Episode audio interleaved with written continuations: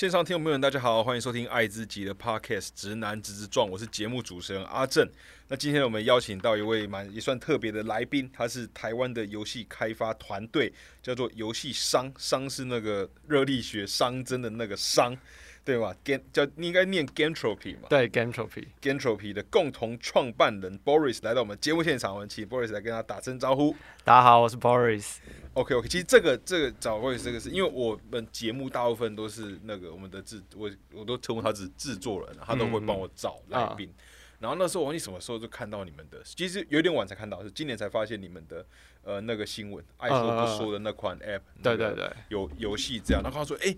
蛮蛮酷的，然后就 问一下有团队有没有认认识，然后就有，然后就就请他来来敲，因为我我个人对这个算蛮好奇的，因为我自己也是在相关的领域，我不是游戏产业啦，但是我对软体资讯是有比较多的热热情，哦，对，就是这算本职的部部分，因为毕竟还是要还是要工作生活嘛，对对对，所以我对就是啊，那蛮好玩嘛，找找找你找你来聊一下，所以感谢来到我们的节目现场，嗯，谢谢。好，第一个问题就是。Boris 就是为什么会叫做这个游游戏商？其实我觉得就是因为我们我们其实三个共同创办人，我们都是就算是职工背景的嘛。然后我们在我们就就理工背景的，然后我们在呃大一的时候学就是物理，就大一的普普物的时候，然后就是我们那个老普通物理的老师，他是一个热力学的老师，对他专门教热力学，然后他就花了一整学期的时间在讲 entropy。对，然后我们开始我觉得热力学很难很难懂嘛。热力学，反正热力学就是一团混乱的东西。我也觉得，对，它就它就是一团混乱。对，我有我也念理工，然后大一普普被呃普被挡。对，反正反正就是就是这样子，反正所以我们我们三个人就觉得，哦，热力学是一个，反正他就是在描述一团混乱，就是 entropy 就是在描述一团混乱的东西。所以当我们三个人要呃。开始创创立这个团队的时候，我们就在想有什么东西可以代表代表我们，或者代表我们想做的东西。因为呃，我们我们其实没有局限自己是呃要做某一个某一个类型的游戏，或做某往某一个主题某一个领域去钻研。我们做很多很我们做各式各样的主题或各式各样的玩法。那其实就很像 entropy 在描述的东西，它就是在描述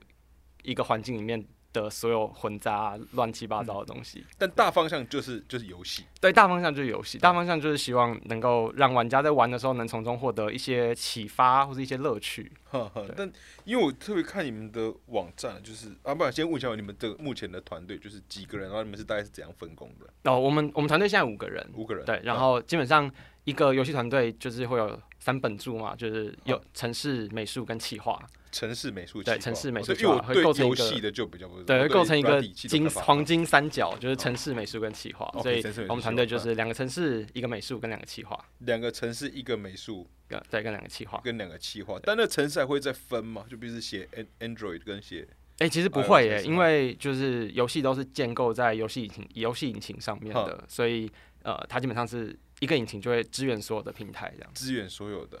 哎，然后在游戏的里面，开始直接问到比较那个，这个工作有点小所以我真的很好奇，在因为游戏的同时要处理比较偏图形界面，然后一样会有也要处理后端的东西，但这都是一个人同全包吗？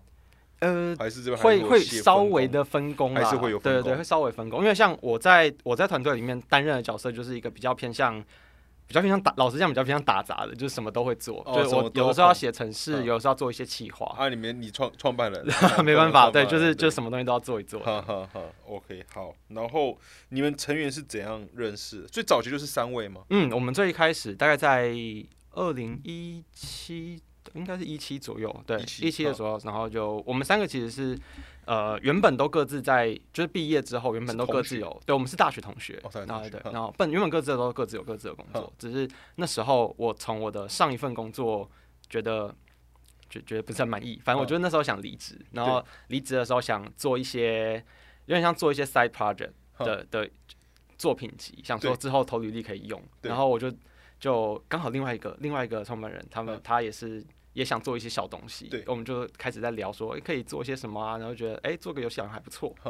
所以，然后才开始做了一个游戏。做了一个游戏之后，就去参展嘛，会去一些展览、展会，然后获得一些不错的回响，觉得，哎，这东西好像可以卖哦。然后就就这样开始了，就觉得好像可以卖。那既然要卖的话，好像要开个公司的户头，那就就顺便吧。对。哦，所以那时候就大家都离开原本的工作了。其实是陆陆续续离陆陆开续，续对，嗯我是我是整个团队最早离职的，最早离对然后就开始开始就有点像开始 run 这个公司，然后大家再陆续离职再进来。对，然后刚开始哦想要创业，就是对你而而言呢、只是单纯是因为上一份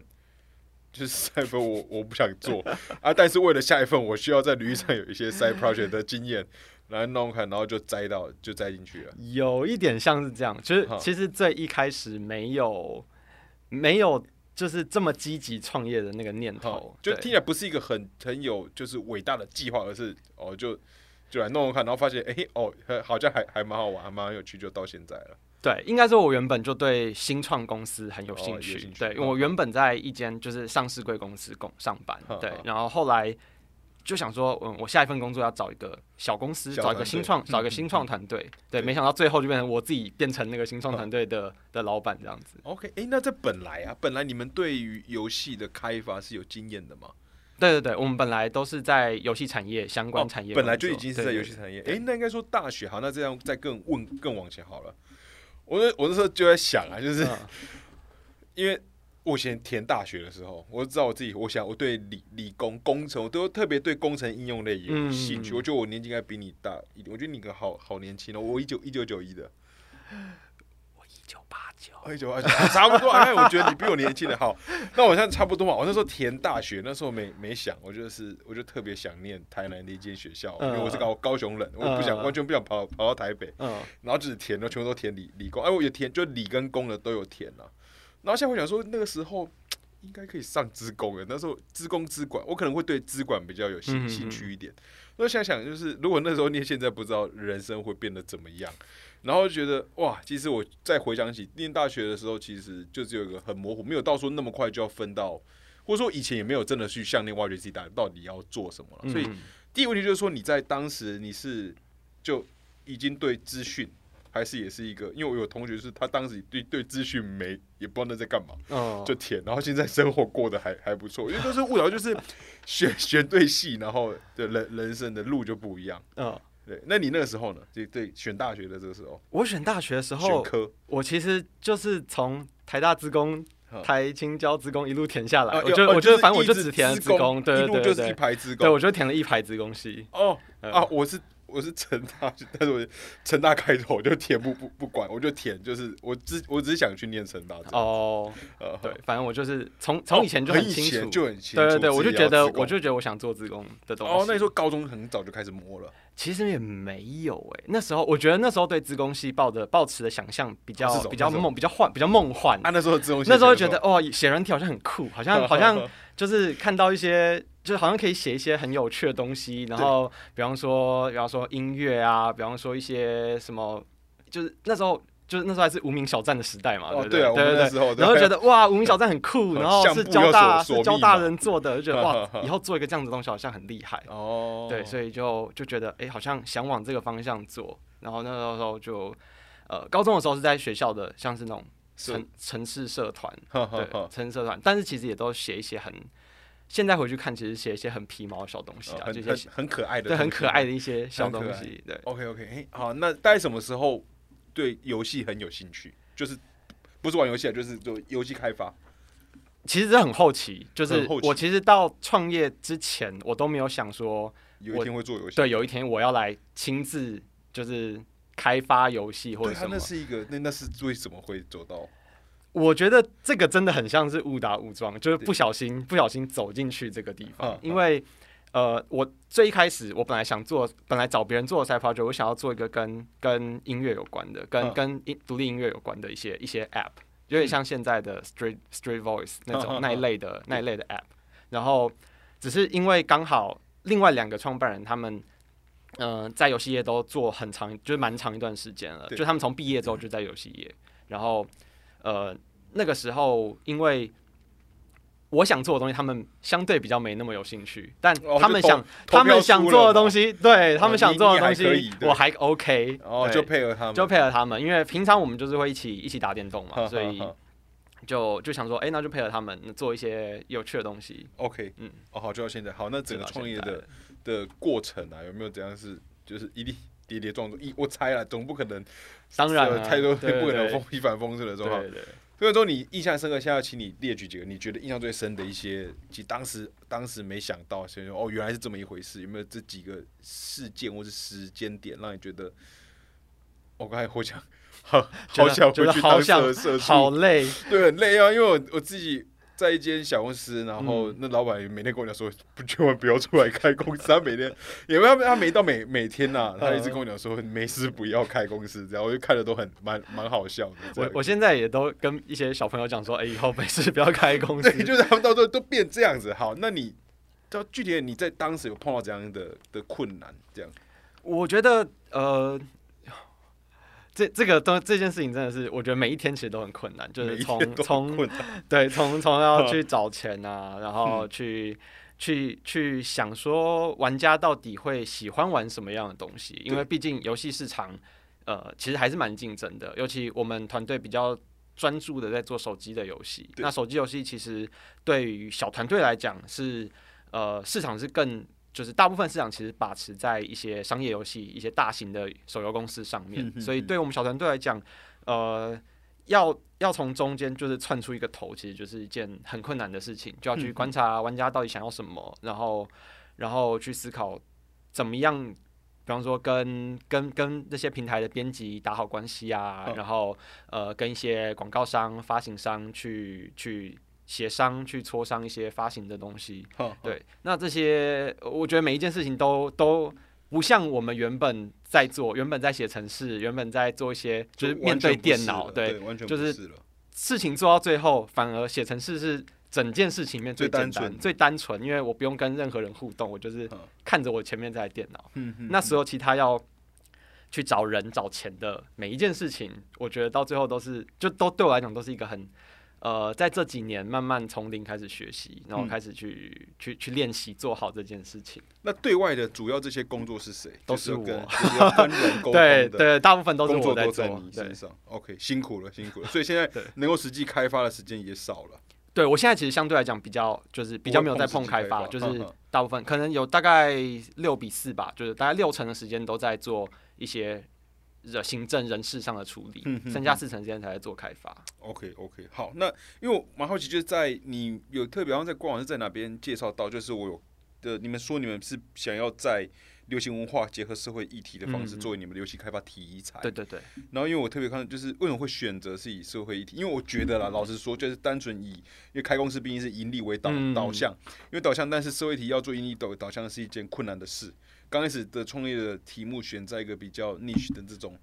的感感觉，那对为就为什么那个起心动念是什么？呃，我觉得它有一个，它有两个面向，就是它它一个很商业的面向，就是现在没有人在做这件事，就是整个市场都没有人在做这件事。我觉我们觉得。因为没有人做，然后因为我们很小，所以我们要做一些跟别人不一样的事情，才有机会被大家看见。嗯嗯，对，这是一个很商业的考量。对，那另外一个很比较比较理想、比较比较理想化的一个考量，就是我觉得有些事情很重要。那那这些资讯，呃，有很多方式可以传达给，就是这些原本不知道这些资讯、不知道这些议题的人，但。有很多种不同的载体跟媒材，我觉得游戏是一个很好的载体，因为大部分的人在玩游戏的时候都是快乐的。那你既然是开心的快乐，你就比较容易从中获得一些，就你比较比较容易去接受，或是比较容易去。去去咀嚼游戏喂给你的这些东西，那我们就可以把一些议题、一些一些观察、一些一些想法、一些概念藏在这些里，藏在这些游戏的细节里面，让玩家在玩的过程中能够比较顺其自然的把它吃下去。然后有的时候就可以运气好的话，就可以让玩家有一些启发，他就可能就会化为他就是内化在他心中。哼，那这个方向跟主题是三个人的，就是。讨论的过，就结果还是说，刚开始有一个人就是就是我好奇你们其他两两位，还是说这些想法，但是怎样跑出来？怎怎样就是对聚焦在这？呃，其实我觉得我们运气蛮好的，因为我们在讨论这件事情的时候，其实没有太多冲突，就是我们三个人都蛮呃蛮接受这样子，就一致同意，对对，一致同意做这样子的事情。OK OK，好，那目在目前呢，就是你会如何思考，就是在盈利跟一些社会议题上面的一些。或许当然它可能也是可以不冲突的，但或是说这个问题本身存在嘛，在盈利跟一些要注意社会题，它本身有一点被有点公益性质，在这东西在商业的你们考量上，或是在公司经营上，或是团队营运上，会有些带来怎样的困难点嘛？哦，其实它非常的冲突，哦非常的冲 突，它其实非常的冲突，因为呃。要要说非常冲突，应该是这样，应该是这样讲，就是呃，很多玩家在呃玩，应该说很多玩家在玩的时候，当他理解到说，你假设你是一个公益或是一个具有议题性的东西，他就认为这东西应该要是纯公益，他不应该卖钱，他不应该要有盈利的行为。哦，对他就会就是因为你毕竟要站在一个比方说道德的制高点，对，那你就有很多事情不能做，对，你就很多事情就是。我们很多人，我们常常会讲说，有些游戏看起来吃相很很难看嘛，就是好像在就是在削削玩家的钱。对。但如果你想要做一些跟议题有关的东西，你就比较不能做这些事情。又是圣洁。对，你就要你要保持自己是一个比较神圣的一个角色。看，可是没有钱，对，但就没有钱啊。所以我们我们到后来就比较呃，有点像是方向比较转变了，因为我们发现要一直纠结在这件事情上，其实不太好。对，因为它本质上有一些。本质上有一些冲突，所以我们后来就变成说，我们会去做一些呃比较偏向商业的、比较偏向商业的游戏，跟一些比较偏向议题型的游戏，让有点像是两个轨道一起一起运作，让我们有一些比较商业的游戏可以去养活我们想要做一些跟议题有关的东西的这样的游戏。哦，原来是这样，因为我刚刚也想说，就是不知道，我就蛮好奇，到底因为社选社会题啊，对然是一个。一定是一开始注定不好走的。对对，它是一个，其实是一个吃力不讨好。一定是吃力不讨好啊！但是觉得这这也是你说对啊，就是说它在市场上相对是没什么人在做这件事，所以你一做就是变成是独独占的一个的那个状态。但到一期到现在也即将迈入第七年嘛，对，差不多，对，即将迈入第七年，所以我觉得哇，你们创业会活过。三年有活过，对，活过三年，活过五年，我们自己想起来觉得蛮不可思议。其实是蛮，其实是很很厉害。好，那就在讲那个爱说不说的这款游游戏，爱当然是那个爱字的爱嘛。好，那它开发的背景是什么？就它是去年年底正式上架，对，去年十二月吧，应该是在世界艾滋日的时候上架。对对对，好，那去年上架，那它开发是它的花多，就它从一开始。这个行程，因为这个是你们跟呃那个哪个团体，我突然忘了。台湾艾滋病学会。对，跟艾滋病学会是就是是因为怎样呃认识，然后这点子是谁提的，然后他从一个一开始就只有我猜就一个小小的一个点子，然后到变成一个完整游戏企划，然后开发上上架，然后到现在，蛮好奇这个过程的。呃，其实最一开始是台湾艾滋病学会主动找我们的，我们我们其实蛮惊讶，就是会发生这件，我们对于这这个案子。的开始其实也蛮惊讶，因为是他们主动来联系我们说，就是他们最近有一些倡议的活动，那想要透过游戏来来做这件事，那问我们有没有兴趣？那刚好就哎，刚好切合我们原本就原本就一直想要做类似这样子的事情，所以呃，后来比较比较深入的去聊，是听他们讲说，因为我们之前有做过一款游戏叫做《实况旅人》，《实况旅人》他是在讲。呃，有点像是网络社群的一些现象，比方说网络同温层，或是网络霸凌的一些，就这些现象，我们把它用 RPG 的方式去去做这个游戏。那他们是看到这个游戏之后才认识我们，然后想要知道说我们有对于其他类的议题有没有兴趣，就是有没有想要尝试做其他类议题的游戏，才进而来进而来接洽我们。那最一开始，它其实只是一个呃很小很小的概念，就是他们希望。用游戏来来介绍 HIV，用游戏来呃，比方说倡议 U 等于 U 啊，或是倡议 HIV 的一些一些观念。那希望我们用这个东西来来发展，然后做成一个游戏。那我觉得这台湾艾滋病学会他们就是很很是一个很棒的合作方式，很棒的合作方，因为他们几乎没有设限我们要做什么。听起来很棒，超棒，等于是直接 直接注注资，然后让你对对对对对，让我们研究一个东西。对，他们这边。我要补，我要补充，这我听起来超有感啊！就是我觉得这对很多那种跟创作有关，因为其实抠抠点是一种就是创作，特别是游戏里面还有更多的呃视觉上的创作，然后城市上的创作。再看到一个很有感的图，就是设计师在那个无论各种的设设计，我觉得都适用。就是一个客户来吧，你听全部听我的最最便宜，啊，我听你一一我听你一半的话就中中间啊，我全部听你的最最贵。对对对对，所以他的状况就是他。们全部都听你们的，对，哇，那这样很棒，你们可以直接对，所以我们基本上就没有任何的创作限制，对，我们就只要就只有他们提供给我们的一个主题，就是希望能够在故事里面讲到某些观念，讲到某一些。某一些想要倡议的内容，对，但应该还是会有个预算，他只有给你们预算跟时程，对对，基本上就只有一个预算跟时程，对对对，哦，对，所以对我们来讲是一个很棒的一个创作方式，呵呵呵，嗯，然后我们就呃就开始慢慢去设计我们想要用什么样的方式去传达这个故事，传达这个概念，因为我们观察到，呃，我们如果单纯的去跟呃，因为其实这个世界就是这个环境里面有很多人，其实可能终其一生就认识不到一个真的是 HIV 感染者的人。对，所以对于这些人来讲，HIV 对他们讲是一个非常陌生的东西。他们因为毕竟不会出现在他们的生活中，对，所以就算就算有可能，这些人也不会就是去告诉这些，对，去去说到这件事情。所以我们希望用一些比较呃呃。旁比较旁敲侧击的方式去去切入这个这个故事，嗯，所以我们在我们的故事设计里面做了很多不同的很多不同的，有点像是社交圈，很多不同的情感的关系，因为呃每个人在不同的社交圈都会面对到不同的呃不同的情感的问题、情绪的问题，那我们希望用一些呃一些不同的情绪问题来带入带入这个故事，让玩家在。面对各种情绪问题的时候，突然在他身边出现了一个跟 HIV 有关的情绪问题，比方说你的家庭、家庭关系，可能父母是一个很呃非常监督式的，对你来讲是一个非常监督式的一个关系，或是你的你的职场关系里面，呃呃属呃上司对于员工是一个什么样的态度？那如果在这个职场环境里面出现了一些呃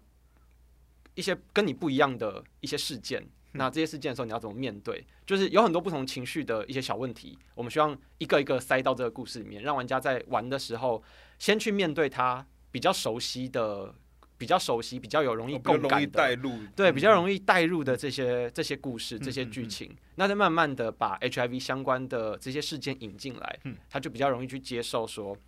哎，如果真的有一个 HIV 相关的事件发生在我的生活周遭，那我可能会有什么样的反应？嗯嗯。那因为这个游戏，我们希望玩家在这个 HIV 的故事里面获得一些获得一些反反思，或者是获得一些共感，所以我们希望让玩家去选择他的选择故事的方向，选择。他的意向，就因为这个意向，玩家比较容易去投射自己的心情在在故事的角色里面。哦，就是一个互动叙事，对对对对，多听起来是多结局。对对对，所以我们最后就做了一个互动叙事的游戏，然后用设计不同的剧情走向，让它引导到不同的故事结局，让玩家来体验。那在这个游戏的整个企划的前期啊，因为想游戏的形式有很多，我对游戏我作为一个玩家而已。我没有研究游戏有哪些类型，我觉得我现在讲可能会会有 R R B G，对，然后会有射那个 F P A，就是第一人第一人称射射击，呃，经营模模拟，对对对，然后互动叙事我是以前是比较少，但就是我就好奇是在。当时这个题材在讨论前期的时候，有没有讨论过一些不同的玩法？因为我自己想象，我真的对游戏开发完全都不熟，应该会决定一些在某个时间点也要先决定它的游戏方式怎么玩嘛，就是游戏的玩法。对对对对对，当时有哪些不同的玩法类型？哦，我们玩法类型其实卡牌我不知道啊，就其实蛮快就决定了。我们最开始有讨论过，呃，我们在一开始在跟那个艾滋病台湾艾滋病学会。聊不同的玩法的时候，其实有讨论过不同的不同的玩法，比方说，呃，比方说，它是一个类型的，对比方说它是一个养成，没有，不是格斗啦，格斗，我在格斗谁啊？我在我在格斗 HIV 病毒，对，不是不是病毒，反正就是我在格斗那个有人在霸凌我的人，追你霸凌我就去扁他，变那个没有我们我们其实一开始有想过一些，比方说跟模拟经营有关模拟经营玩法，养成类，对对对，比方说让玩家去。呃，经营一个呃 HIV 感染者，他的就有点像是经营这个人，有点像是模拟市民那样子，就是经营这个人他他生活上的所有起居，然后去面去看说他一个 HIV 感染者他呃工作上、交友上会遇到什么样的事情，就是有很多不同的，就这可能是其中一个玩法，但是考考虑到最后，就会觉得说，呃，我们觉得互动叙事的玩法还是最能让呃。能够能够吸引最多的人进来，对，因为他呃可以从不会一开始就切入一个 HIV 的故事，所以我们最后才决定用互动叙事的玩法。哦，就是一个哦，那我我大概懂这样的，而且有一些策略的考考对对对。好，那在这个游戏推出之后啊，就是呃，有你有获得怎样的？就在这些玩家的回回馈，就你有最印象深刻的是的东西吗？我还蛮，我其实蛮惊讶，说就是这个游戏真的有很多人从中获得什么？对，因为我我其实本来没有很看好这个游戏，它会它会真的感动到很多人，因为我还是比较偏，就我我我对这个社会的观察，就是我还是比较偏负面的。我觉得大家都是一个，大家就是。呃，毕竟现在这么素食，对，尽尽管你知道这个是个利益良好的东西，我知道它是一个利益良好，但我也喜欢，但社会大众可能就无无所谓，对对对对，可能就是觉得它是一个离我很远的东西。对，但是很多玩家会给我们回馈，是他呃，终于知道什么是 HIV。我觉得这件事蛮有趣的，因为 HIV 这样子的资讯，其实本来就在我的生活中有很多，就是平常就会看这样子的资讯，就会吸收这样子的知识，嗯，但。真的有很多人，他们对于这个主对这个议题是非常非常模模糊的，非常不理解，就是没有想过，如果真的发生了，或是真的有人出现在这样子 HIV 的感染者出现在我的身旁，我会有什么样的反应？所以看这些人的留言，会让我觉得，哦，原来这个游戏真的促成或启发了很多人思考了这个问题。对，我觉得我觉得这件事情对我来讲蛮有意义的，就会蛮让我坚定，就是确信说，哦，我做这个东西是有它的价值在。OK OK，好，那这个游戏在整个开发期，大概花了多久？呃，我们大概花了快一年的时间做，大概对，差不多快一年做。哎，那我跟你这样好，就从。洽谈开始就是今天第一天，我假设我是那个学会的人，我第一天来问写信，我我要电话，我从第一天问到他真的 App 上上架，游戏上架了，其实大概也是一年多一点而已，一年多对，一年多一点，其实这个案子算做的蛮快的，如果以游戏开发来讲，对，一年其实算蛮快的。那在跟学会的合作过程中，因为我本来有一题啊，是问你印象最深的是什么？那该不会是说，哦，说这预算只有给我预算十成，剩下我都可以决定，非常的棒。还有什么其他印象深刻的事？这件事印象超深刻。另外，印象比较深刻的是，呃，我觉得学会他们呃观察事情的角度跟我们蛮不一样的。哦，怎么说？对，因为呃。我们在讨论，就是游做游戏，毕竟还是有一些 KPI 嘛。比方说，会想要知道这游戏到底能够能够达到什么样的程度。所以，所以学会那时候请我们，就是在游戏里面，呃，设定设定了一些一些观察的节点，就是我们会去记录玩家在什么时候做了什么样的选择。对对，然后我们会把这些这些资料交给学会去分析，然后去分析说，哎，呃，是不是这个游戏真的能够。带给玩家一些启发，那这些启发是玩家可能呃没有意识到，因为玩家就自主的做了某些选择。对对，那呃学会那时候呃回回给我们的一些就是一些回馈是，我就是已经就是资料已经给他们了，资料已经给他们了。我们发现学会他们其实会很去观察呃每一个剧情点后面发生的事情有没有达到他们呃的预期。因为我举个例好了，就是我们从学会那边收到的一个回馈是，哎，这个在玩这个游戏的时候，很多人在最游戏最一开始，呃，游戏里面有一个角色叫 Nick，他其实就是在这个故事里面的 HIV 感染者。嗯，他一开始在职场上，呃，被迫的揭露他有 HIV 的的这个这个状况，对对对的这个状况的时候，呃，职场对他的的的。有点像是职场对他的态度其实是比较不友善的。那玩家在这时候有一些选择可以做，比方说你可以去呃试着帮 Nick 这个人说话，你可以冷眼旁观，你可以呃加入就是加入这个不友善的这个环境的的这个状况。那很多玩家会一开始选择先保持就是旁观，先先保持旁观，对，但是。在经历了后面有一些其他的事件，会让玩家跟 HIV 的的连接越来越深。嗯，那在后面玩，我们会再给玩家下一次另外一个选择的机会，让他就一个类似的选择，对一个类似的选择，然后看玩家会去做什么样的反应。我们发现变高了，对我们发现玩家愿意去去同理 Nick 的 Nick 的状态，会愿意去同理 Nick 现在的的困扰或者他现在的情绪的比例其实是变高的。对，那这个其实我们在做游戏的时候，我们我们老实讲，我们并不会去思考。就是这些 KPI 或者这些这些数据，我们不会从数据的角度去思考这个游戏。我们去思考的都是呃怎么样的剧情比较合理，怎么样剧情比较有趣。对。那我们后来把这样子的故事呃丢给学会的时候，我们发现比较比较有趣的是，他们会在里面去观察，去找到一些一些剧情的剧情的片段或者剧情的节点，从里面去分析说，呃，真的有玩家会因为。越来越理解 HIV，而去对这样子的事件做不一样，做出不一样的选择。可能对于他，对对于 HIV 有更深入的理解之后，你就会愿意去同理这件事，然后做出比较友善的决定。诶，所以听起来就是说，你们游戏的剧情大架构都出来之后，然后反而他们在这些已经决定好的这些骨架里面，再去决定哪一些是他们可以特别留意记。对，没错没错，他们自己去发掘出来。对对对对对。哦，而不是反过来，他们先希望收集这些。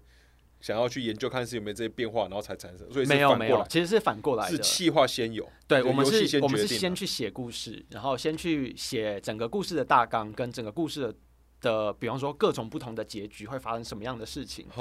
然后接着学会才会去呃，可能会做一些会做一些修改的调整啊的讨论，然后去决定说他们想要从这个故事里面寻找什么样的。寻找什么样的就有趣的东西、有趣的故事或有趣的资讯，嗯，蛮有趣的。好，我再问就是，呃，我觉得爱说不说，就先我觉得先到这，因为可能太多会有一些爆爆雷。它虽然是去年年底了，大家也可以去上那个，反正就 iOS 跟那个就是双 App 都有上架，Android 跟 iOS 都有，大家可以去那个下载支持。那要再问的是说，在做这款游戏之前。呃，Boris，你本人会比较关注于哪些面向的社会议议题？我在做爱说不说之前，我们呃花最多时间做的两个主题，第一个是跟环境有关的主题，环境对；第二个是跟网络生态有关的主题。他们分别就是我们的第一款游戏跟第二款游戏。对，第一款游戏叫做《荒漠乐园》，它是一个在呃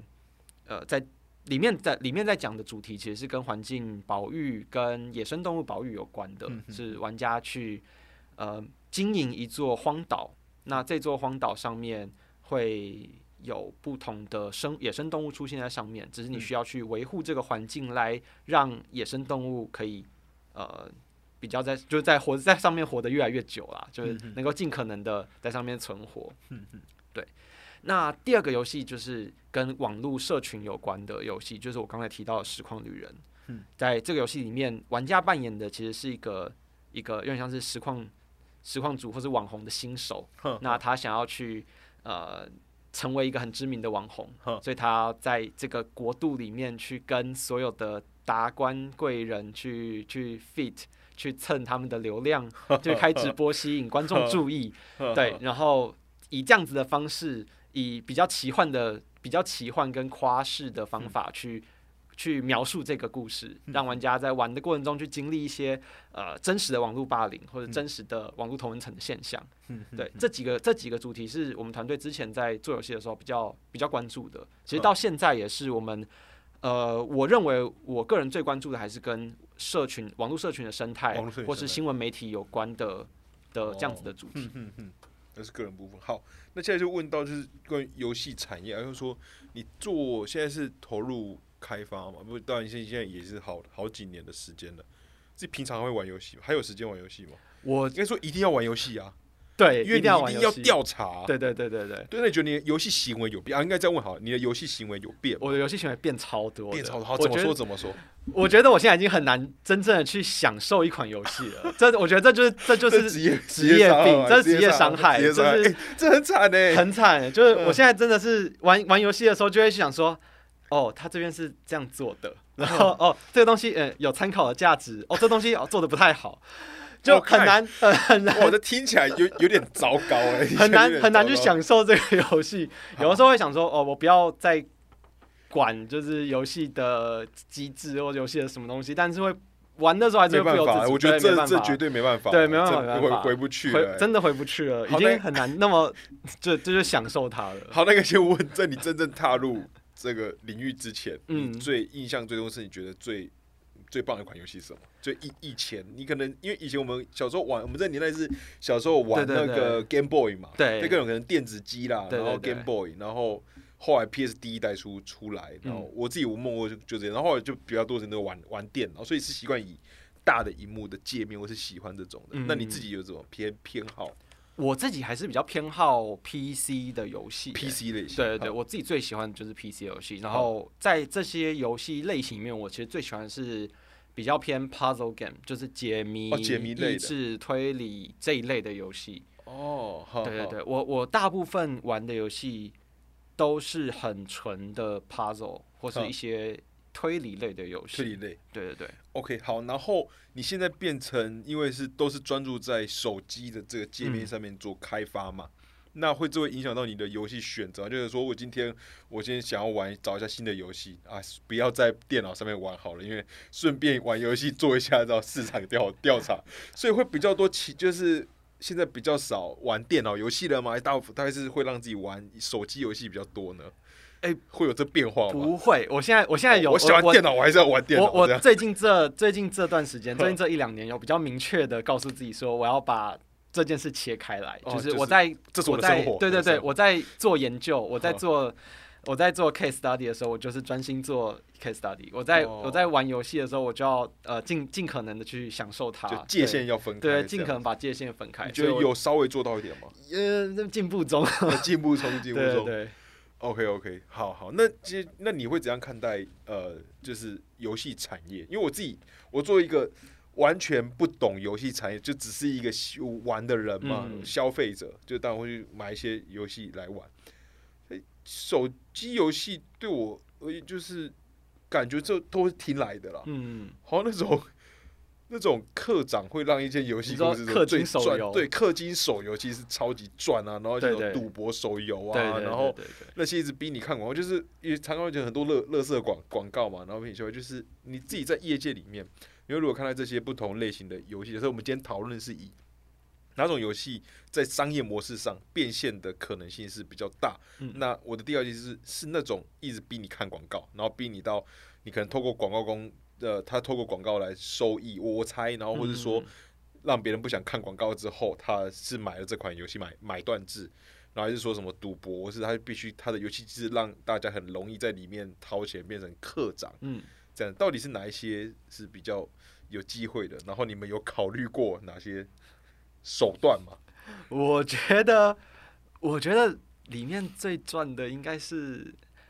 就是你常常在新闻媒体上面看到的那种氪金手游，就是抽抽老婆的那种手游。对，我觉得那种手游应该抽老婆的手游。对对对对对，就是那种会，你可以在游戏里面去抽抽角色，哦，抽抽角色。对对对，那里面的角色大部分。对，大部分人在做的时候就会画一堆妹子嘛，然后就有很多人会想要去，想去对收集所有的老婆，这应该是这应该是最容易，就最容易就是吸引到玩家，然后投入大把金钱在里面的游戏。哈，OK，然后我自己在感觉这些游戏的汰换速率很快，就是以前一个一款游戏可能会期待它会有，嗯，游戏大作会觉得哦，它会有它有第二代。对，这样带，然后因为我自己是喜欢那种，哦，我应该先讲我游戏偏好，我是喜欢那种世世界感。嗯，我其实很喜欢精神时光屋，但因为现在出社会长大了，我知道精神时光屋是很可怕的，所以不敢，对，真的不敢随便进入精神时光屋。但是我很喜欢那种沉浸在里面的那整个带游戏带有的是世界观那种激情，我可以在一段一直在里面沉迷在那个游。游游戏内，但手机对我而言就比较难有给我这种感觉，因为我觉得这游戏会不会过几个月之后，它的就是维维护可能就越来越少，或是有一些就是我目前我会有这样的想法，我可能会倾向假设真的要找大作的话，都会倾向在 P P C P C 上面会找找寻那种我真的可以，我相信他就比较老老牌的游戏开发商这样子。我自己的习惯会是这样嘛？我觉得，我觉得你讲的其实是对的，因为手机这个平台或是这个载体，它本来就比较比较速食一点。对，就是玩家呃，大部分在玩手机游戏都只是在一些很零碎时间，你要去找到一个消遣，所以。我们在做手机游戏的时候，比较不会去期待玩家长时间停长时间停在游戏里面，而是去期待玩家会只要他有空，比方说他现在有一个五分钟的时间，他就会想要进来游戏里面去做一些事情。对，所以大部分在设计游戏，比如无论是机制或是一些玩法那些主题上面，都会去选我能够把一个游戏切的很碎，然后让玩家。有空的时候就进来玩个五分钟，有空的时候进来玩五分钟。那我觉得你刚才讲那个，就是游戏的寿命都很短，其实也是对的，因为因为它很呃，玩家在使用手机的时候，你大部分的时间是，比方说在使用一些社群软体，或是使用一些对，就以社群软体来讲好了，你我们做的事情都是。很快速的去浏览所有的东西，浏览所有的资讯，所以这样子的使用习惯其实会被带到手机游戏里面。嗯，所以你可能玩了一下，你觉得不有趣，或是没有打到你，你可能就离开这款游戏了。嗯，我我这样自己听起来，我第一个刚刚听的脑海中闪过的是说，假设我在第一代游戏那个荒漠乐园嘛，这样讲，在第二些假设涉及到的这些使用者，我的玩玩家们。他要如何再行销到你的下一款游戏？说这件事情听起来是相对在更困难的。嗯，对，其实蛮难的。等于是你们每一款游戏，这无关乎你们过去经验是什么，你们顶多只是更懂得团队更健全了，嗯，大家更有经验开发了。但每一次的企划都一直都是从零开始吗？蛮蛮大部分是从零开始。就我可能就是玩你第一款游戏，但我可能走了，你也不知道我是谁，然后你也很难再推出下一款找到我的游戏。都是都变得只能就你很难有主动出击的，我好奇是不是这样子？呃，我觉得大概有八成到九成其实都是这样，真的会去认识你的游戏品牌的玩家还是少数。对，就是在有手机的市场来讲的话，所以我们大部分都还是我们我们从中学到，就是我们越来越会做游戏，或者越来越知道我们的游戏能够推给什么样，对对对，抓到什么样的 TA，对。那你们要自己选择这些，就自己去，那就管道，就是你们自己去推出这款游戏嘛？还是你们会找发行？我们两种都做过，我们有自己发过游戏，我们也有找发行商帮我们发游戏。对，但两个的，我觉得它的策略不太一样。因为如果我们要自己发游戏的话，我们会花蛮多时间去跟呃两个平台的编辑团队，就是。瓦诺就是打好关系，因为其实蛮其实编辑平台都蛮蛮愿意帮助，就是独立游戏的团队。对，因为你们其实这样可以算是独立开发商。对，我们基本上就算是独立开发商。然后这些编辑平台对于独立开发商的做的游戏其实都蛮喜欢的，因为大部分独立开发商在做游戏的时候，呃，我觉得做出来游戏都相对。很有创意，特别对，都比较特别。无论是不是一种公式，对对对对对，无论是风格或是玩法，它都比较没有那么公式化。因为公式的时候看到腻，对，看到你就会觉得 今天有一款游戏的广告，但它看起来跟三个月以前的游戏看起来超像，就机制都差不多。对对对对。OK，那你说的编辑团团队就是说，假设是 App Store，因为我是那个 iOS，App Store 就就看到点开在那个 App Store 的首页会游戏精选，对，没错，就是他们。但就是台湾这边的办公室要去决定的嘛？对对，是他们决定的。哦，所以你就是要花时间多跟他们互互动。对，就是花时间跟他们互动啦。拜拜拜托啦，谢谢。对对。但他们其实也都有在帮助帮助开发者去做推广。OK，好，那你会觉得你会如何看待呃？整体的手机游戏产业的发展，然后这是第一个，就对我讲是，你可能会锁定，会希望自己的游戏目前发行的区域是在台湾吗？还是其实本来也是有计划会想要往其他的地方去发行？就是这些在，就我好奇你会如何看来趋势跟你们自己大概想要做什么？我觉得整个手机游戏的发展，呃，分成两个面向，哎，就是第一个面向是，我觉得整个游戏手机游戏的发展其实。没有像以前发展的那么迅速了，因为现在哦说红利期，我觉得红利期已经过了，因为基本上呃该有手机的市场，就是大家都有手机了，嗯然后不像以前就是。会从很多很多市场会从新兴市场慢慢变到比较饱和的状态，但现在其实很多市场都已经蛮饱和了。不过又回到另外一点是，对于我们来讲，对于我们团队来讲，所有市场对我们来讲都还是很大的市场，因为我们真的很小，所以每一个市场对我们来讲都很大。哦，只要多分到一五小碗，那其实也是很大，对，其实也是很大一碗。哦。OK，好，那就是过程中，你目前或者说你会如何看待现在？假设说，应该这样，应该这样问好了。现在最大的挑战是什么？对于团队以及对于整个产业，你觉得？我觉得现在最大的挑战对于团队来讲，就是呃，需要有一款，或是需要有一些呃，有点像是能够让团队呃走得更稳定的一款游戏。因为我们的，因为毕竟游戏的寿命都有限，嗯，那我们就需要在呃一款游戏有限的寿命里面，尽可能的榨干它。嗯 对，但只是我们团队就是会需要，就我们一直都在尝试啊，尝试能够做出一款能够，比方说能够养活不止一款游戏的游戏。哦，它是一个稳定稳定获利对对，的能够能够有一个嗯稳定获利的来源，才能支持我们去做比较不一样的尝试。因为嗯其实对很多开发团队来讲，都是我做一款游戏去养下一款游戏，就是很多都一个养一个，一个养一个。嗯对但那中间踩到一次雷就爆了，对就是听起来有点恐怖。中间如嗯果失败一次就失败了，所以呃，目标其实就是去想办法做一些能够更稳、更让让团队的营运更稳定的东西。那不然也来做很多让别人抽老婆这样，啊，我们比较不会画老婆，啊，比较不会画老婆。对 OK，也就是说这些讨论是在团队中有出现的吗？还是你们本身会觉得说，干我才不要做那种乐乐乐色，而不是说那些游戏乐色啊？就你们可能会有自己对于游戏的坚持，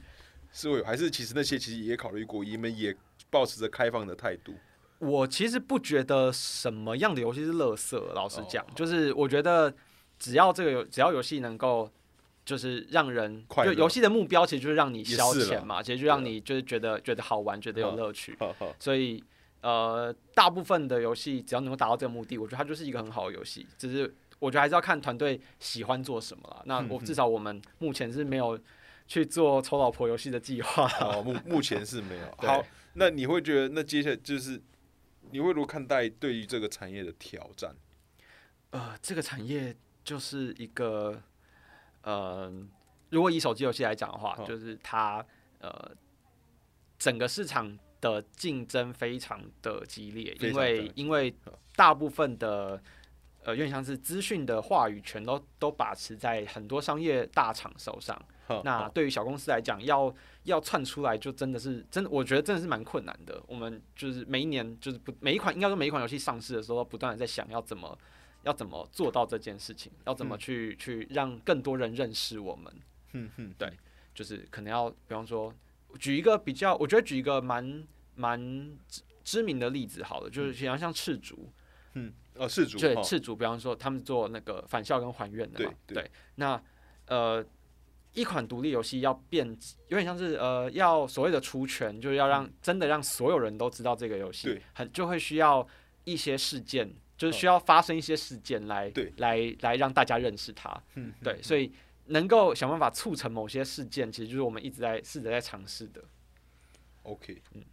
嗯，听起来也是蛮蛮难的，因为赤足哦，对啊，赤足被你这样讲，所以赤足算知名台湾团游戏团队，对，它应该算是可能算是独立游戏开独立开发来讲最知名的。对，那如果没有一嗯些，比方说一些事件、一些一些一些话题，那其实很难让独立游戏开发就是真的走到呃所有一般人的眼中。我觉得那没关系啊，我觉得至少今年也是到第第七年，对啊，至少至少现在第七年了，就是就是在在一路一路慢慢试试看。OK，好，那再来是你作为一个游戏开发者啊，你会鼓励大家成为课长吗？呃以老板的身份来讲，大家尽量要克啊，需要啊，大家尽量克。我没有吧，这应该就是看你喜不喜欢，你有没有从中获得乐趣咯。因为嗯就算不是课长，大家还是会把钱花在买东西啊、吃东西上面啊。对，确实，因为我会这样问，是因为有一些游戏，其实我觉得哦，它游戏机制不错哎，嗯，但就在我开始觉得不错的时候，发现要我要继续往前，我一定要一直不断的投，哦。在那个时刻起，但是我觉得内心啊，我觉得嗯这样讲，我觉得呃有点不好。但是我游戏玩一些游戏，特别看到那种真的要花钱，会让我花钱买手机游戏的是嗯相对很少。嗯我可能会买，就是在那个游戏主机或者是 P，、嗯因为现在已经没有，我不是用用 PC 了，嗯所以我不是用 Windows，所以我有动我出去买主机游游戏，嗯就是我会觉得我的个人消费习惯了。等下要买大大作，我会愿意花大作，但我会怕我自己如果哦时不时会玩一些小游戏花钱。以前最开始花比较多钱是神魔之塔，哦，对，那个那我就是一一定要抽那些哇，那就转租那时候就是大家都在身边刚好都在封那个，那就是有有花比较多钱的游戏。到后来才觉得，因为以前以前小时候的游戏要打魔兽世界，那时候一个月什么季卡、而月卡、季卡，那时候觉得很多，但现在发现玩那些，少的，对，现在觉得要玩，反而要玩那些，就在游戏里面买那些什么珠宝、买钻石、对对对买那些什么 gem，就是那些才是最更贵的。对，所以现在反而会碰到一些游戏，就下一次就是我我不碰，因为嗯那个玩它一定就是为了让你消费，但会觉得那个我倒不如一次多一点钱，我买到一个不会在中间一直想要叫我花钱的游游戏这样子。其实，但我我其实我们其实有找过，就是一些课长聊天呢，就是我们找过，我们找过课长聊天，聊他们为什么会，当课长。就是对为什么会想要做这件事情。呵呵。然后我们我们有收集到一些我觉得蛮有趣的回答。第一个是，对，呃，有些课长他们他们其实是他们主机游戏也他们主机游戏也买，他们就是什么东西都买，因为他们觉得就是买游戏或是氪金对他们来讲就是一个就是一个宣泄，就是一个就是一个就是一个会开心的事情，就跟就跟有人喜欢买包包，有人喜欢买衣服是一样的事情。哦有人喜欢吃很贵的料理是一样，对他们来讲，这就是这就是一个会很开心的事情。然后有的人是觉得他就是觉得这些东西很好看，或是觉得他很可以变得很强，他他就是想要变得很强，然后想要有这些很好看的。比方说，有这些会买 skin，或买一些买一些造型，买一些什么，哦他就想要跟别人不一样，在在在玩的时候跟别人不一样，然后就就觉得这东西对他来讲不是什么重要，就是就是钱对他来讲不是什么重要的事情。嗯嗯嗯。对，所以其实以发现你会不会觉得聊聊他们的都非常的单单纯，我觉得我真的觉得他们就是出发点非常的单纯，对从从游戏就可以获得这样子的快乐趣跟快乐，我觉得哇好棒哦。听起来也是很棒哎。对，听起来也是很很棒。对，所以要做这种游戏，嗯，我我很佩服能够设计出这些氪金手游的人，其实。对，因为我以前真的不知道，然后后来才看新闻才知道，讲最近那个丁特嘛，就是嗯，才知道他原来在那个什么刷，哦，其实那我对啊那也是出出圈的，就是嗯丁特可以玩那个什么天堂，然后我那个。竟我竟然没玩过，我也知道他是什么，要刷什么紫纸布。啊，纸紫布，我也不知道对纸布挖的放，我真的什么都不知道，但我会知道这个，它已经变成那么大的事件，然后花几百万在里面，他说哇靠，有玩游戏是可以在氪金氪到几百万在跳的，所以有就也蛮，对啊，就走订阅制或是走这种你需要不断的小额小额投，嗯对于商业上来讲才是在更有效的方式。哦，超有效的哦，真的超有效的。以前其实买买断一个软体或是一个月就才对几百块，对那其实好像块。好便宜哦，就开发一款游戏好贵哦。对啊，对，而且现在可能就现在整体的人力，而且台湾团队嘛，然后虽然都是自己认识的人，但还是有一些找后期的找的人，就要养活一个团队也是困难的事。对啊，所以才会变得就是东西越卖越贵。我们我们我都觉得，我后来都觉得我们游戏很佛心哎、我们游戏基本上游戏内的内购都没有涨价，内购哦，对啊哦就是说现在有些我看是内内购都在涨了，很多连内购都在涨价哎、哦，看在讲说现在游戏那个，因为我我没怎么特别看呢我。有看过，就是我们内就是购会需要做功课嘛，所以有的时候长期在看的时候，就会看到这游戏，比方说它有一个有一个礼包，可能两年前，比方说它是九十三，九，比方说哦两年前它是两百九，然后现在看它变成三百五、或三百九或四百五，哇，然后就哇，连内购都会涨价，有内跟购都会涨，跟着通膨哦。。对啊，内购应该也是要贴合的，就是大家我吃一顿饭，我也对啊，合理啊，但是还是我现在今天第一次听到，我还是有点压抑，是吧？我可以理解这件事，还是有点。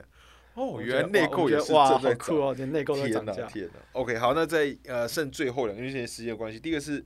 好哦，时间已经超过那么多。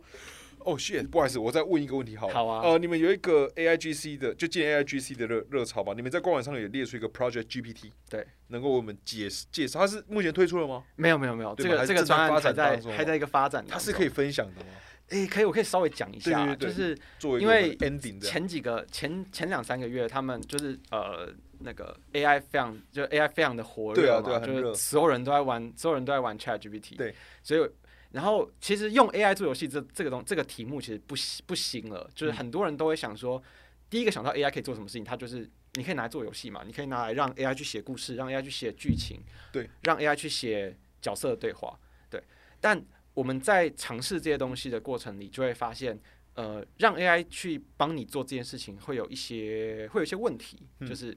因为 AI 的产出其实没有那么容易控制，嗯嗯，所以但游戏的制作其实是一个很需要去控制每个环节，就游戏制作流程其实很需要去控制每个环节，因为你要确保玩家在每个时间点会获得我们要给他的东西，或者获得我们要给他的奖励，嗯我们要给他的资讯，我们要给他的剧情。嗯。但如果这些东西是用 AI 产的话，就很容易发生我们不知道玩家到底有没有获得我们要给他的东西。嗯对，我们不知道玩家到底跟 AI 互动了什么。对对，那基于这点，所以我们在用我们在做这个 AI 的案子的时候，我们是把 AI 当成一个。呃，有点像是一个无限的产生，就是它可以产出无限的内容。那我们在做的这个，我我我突然觉得我能提供的资讯好像不多。我觉得哦我们在我们在做的我们在做的游戏是一个玩家需要尽可能的去无限产出东西的一款游戏。哦那 AI 刚好可以扮演这个帮助玩家去产出无限量东西的角色。OK，对对哦，你只能透露。对，我大概只能透露这样我们的时间刚好也只也只剩下这样。OK，我刚刚真是真没注意到时时间，现在路易斯已经超时了，但真的非常感谢 Boris 来到我们的节目现场。那我自己听完，就是游戏开发过程一定，我觉得是需要考虑到更多，因为你要求对于一个 U 叉使用者体验，得考包含进，因为使用者永远以你意想不到的方式对对对，在做玩玩你的东东西，所以我觉得呃，独立团队一定是小团队蛮经营的困难，然后还有加上他们也做了一些跟社会倡议是有关的，从环境嘛，一个是海洋因为环境保育。保育、保育类，然后到爱说不说的这款，而都网络社社群，那也希望这样的团队可以好好进行下去。他们你们的游戏风格其实对我是那种很舒服的，对都是这是你们的的风格了，一致的风格比较对对对，像是这样就比较。像是绘本风格的。对对对，然后我我的我这半最后补充，我最近前阵子在玩一款、玩过一款游游戏，因为是玩那个 Xbox，呃嗯。Xbox 买那个 Game Game Pass，然后我下载过一款游戏是整理房间，然后我觉得、哦很很疗愈就是很好 unpacking，对，然后我觉得好好疗愈啊。很疗愈，非常疗愈。对对，其实我我其实蛮喜欢那种疗愈的风格的。对对对好，那也祝你们接下来的，因为就真的很辛苦了，因为一款游戏是为了养下一款，对对中间踩错一步就爆了这件事情。但是我们又希望市面上其实有那么多游戏可以选择，所以从今以后我也会认真思考，呃，就支持一些小的台湾的，就是本本土本土上。开发的对本土开发商，因为我觉得这一定辛苦，然后他做的内容一定是跟我们这生活一定最近的嘛，所以也希望大家有机会话可以多看看那个 Boris 他们的游的游戏。你们在官网上去目前有好像三三四十四有的破十款嘛？哎没有，大概没有，我记得有几几列，就是大概三四款游戏啦，对，哦、三四款嘛，哦，还是上面看我记得看了很很多嗯卡片有吗大大概大概就三，我们目前就只有做过三四款，只有三三三四款。OK，反正下一个那啊不是 Project GT 预计什么时候推出？预计啦，目前连预计的时间都还没决定，可能要在可能明年再有机会的话哦，就会明年了推出吧。OK OK，好好，那就祝那个游戏商那个呃接下来的一切都顺利。好，也感谢再次感谢 Boris 来我们节目现场。OK，谢谢，好，那个感谢大家，我们下期再见，大家拜拜。拜拜。